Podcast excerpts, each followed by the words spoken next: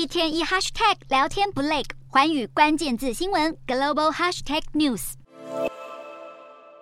台湾也采购的 MQ 九无人机，未来有可能出现在乌俄战场吗？《华尔街日报》独家报道，美国通用原子航空系统公司向乌克兰政府提议，要贩卖两架 MQ 九死神无人机来抵抗俄罗斯的入侵。不过机种比较旧，是 MQ 九 A Block One。虽说如此，价格却超级佛心，只要美金一块钱，相当于三十元台币，比一份便当还要便宜。在乌克兰战场上，MQ 九可以挂载地狱火飞弹，但可能就此低空飞行，不排除会产生战损。因此，预估 MQ 九还是在黑海一带侦察俄罗斯舰队，提供海防需求可能比较合宜。然而，要获得这项利器，背后其实有衍生费用，像是乌克兰得花约一千万美元，接近三亿台币，作为 MQ 九的筹备和运费。除此之外，每年的保养费用也相当高，约二点四亿台币。然而，这项交易得经由美国政府的批准，究竟会不会通过，一切仍是未知数。倒是比较确定的是，美国打算追加二十亿美元军援，内容包括这个陆射小直径炸弹 GLSDB，这是美国首次对乌克兰提供长程飞弹，射程达一百五十公里，涵盖克里米亚半岛，还能扩大乌军多管火箭打击范围，进而压制俄军。美国不只提供飞弹，连艾布兰主力战车，甚至德国的豹二也要报道。